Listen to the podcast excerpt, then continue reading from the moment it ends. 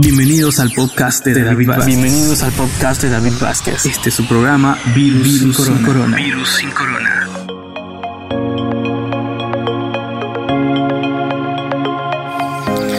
Bienvenidos amigos y amigas a una nueva edición de mi podcast denominado Virus sin Corona, el podcast donde hablamos todo sobre el impacto del SARS-CoV-2 en nuestra realidad. Ayer hablamos sobre las características del virus y brevemente la manera que actúa en nuestro cuerpo. Además escuchamos una reflexión sobre las cosas positivas que trae esta pandemia y siendo la unión una palabra clave para sobrellevarla. Y si hablamos de unión, en Orellana, una ciudad muy alejada de la selva peruana, está pasando algo único.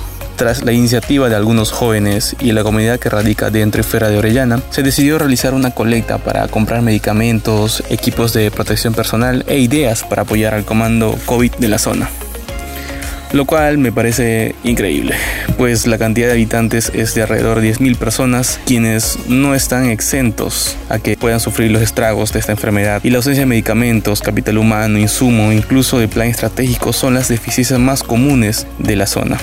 Bueno, y lo mejor de todo es que la solidaridad no se hizo esperar, pues en cuestión de tres días se tenían más de 6 mil soles o más de 2 mil dólares en equivalente con las transferencias bancarias de algunos ciudadanos.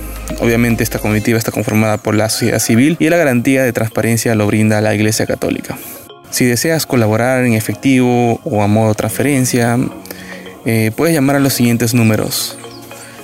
Al 984 206 016. Lo repito, 984 206 016 es el número de Mireille Saavedra quien presidencia esta comitiva. Y el otro número que pueden llamar también es al 968 279 196. Es de la hermana franciscana Milagritos Freire, quien es tesorera de esta comitiva. Bien, volviendo al tema principal de esta tercera edición, hoy vamos a hablar de las fortalezas del SARS-CoV-2, el autor de esta pandemia 2020. Definitivamente es un virus amante de la humedad. De por sí viaja a través de las partículas de saliva que expulsa una persona infectada cuando habla o exhala llega hasta un metro y medio, cuando tose hasta dos metros o cuando estornuda hasta 6 metros. Qué increíble, ¿no? Bueno, es por ello que es muy contagioso y esto sorprendió a la comunidad científica, pues nadie se imaginó que este modelo de contagio funciona. Miles de matemáticos se preguntaban cómo, hasta ahora se siguen preguntando si supuestamente, según las matemáticas, esto no debería funcionar.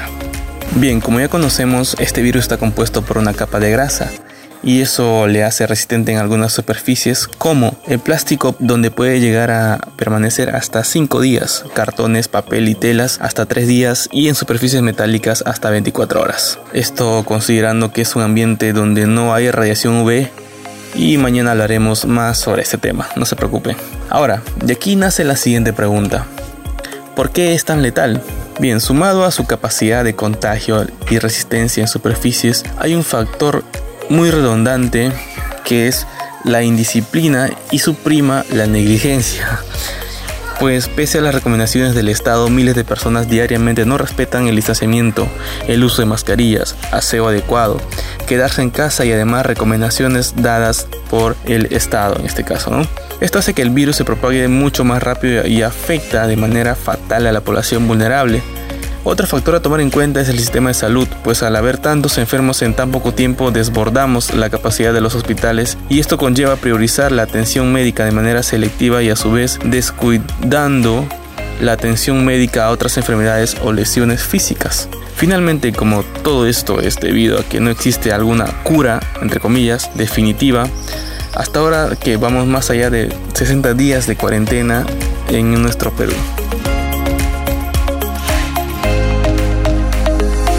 Es hora de revisar las redes sociales, donde filtramos la información y la descargamos para ti.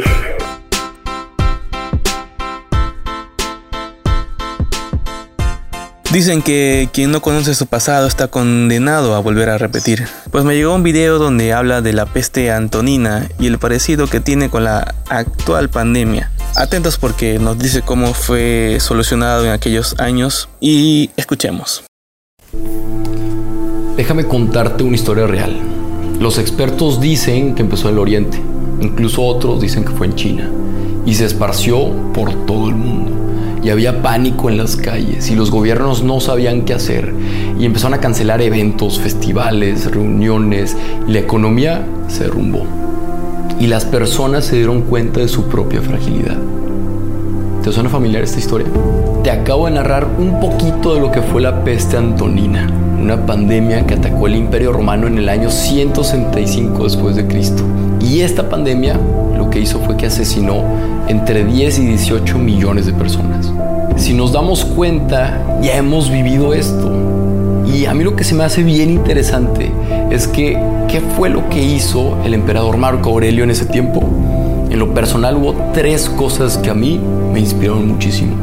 Lo primero que hizo es que reunió un equipo de gente súper capaz y los escuchó y los empoderó a tomar grandes decisiones. Lo segundo es que después de armar un equipo de ensueño fue a combatir la recesión económica y vendió posesiones del imperio para ayudar a la gente más vulnerable. Incluso vendió posesiones de su misma esposa para poder salir adelante.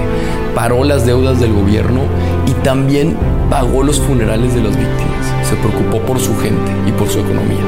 Y lo tercero, cuando Roma estaba lleno de cuerpos y él teniendo toda la capacidad para irse y salvarse, decidió quedarse. Y fue a los funerales y ayudó a la gente y dio discursos.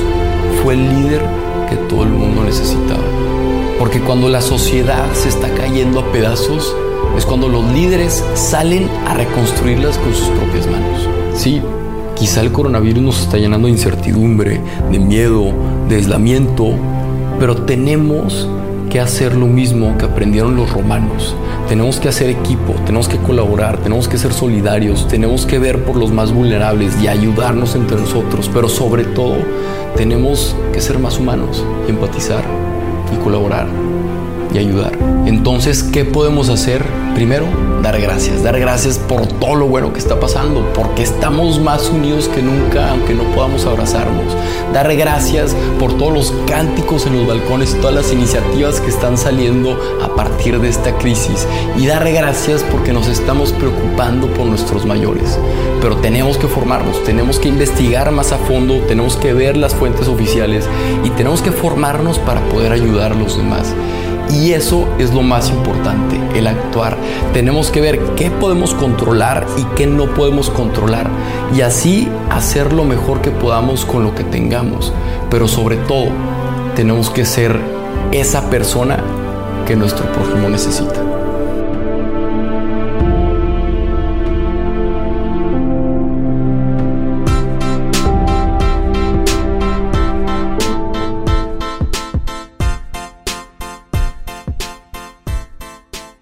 Bien, bien, qué excelente mensaje, ¿cierto? Sé esa persona que tu prójimo necesita. Y es que esta pandemia nos obliga para que pensemos en nuestro prójimo por sobre todas las cosas. No sabemos si puede ser vulnerable y debemos de cuidarlo, ¿no? Bueno, eso es todo por hoy. Como siempre, agradeciendo a Dios por un día más y a Dieto está por cederme unos minutos de su tiempo para la transmisión de este podcast en Radio Latino 100.1 FM. Mañana hablaremos sobre las debilidades del SARS-CoV-2 y cómo conllevar esta pandemia sin infectarnos, al menos hasta que exista una cura. Hasta el próximo podcast. Cuídense.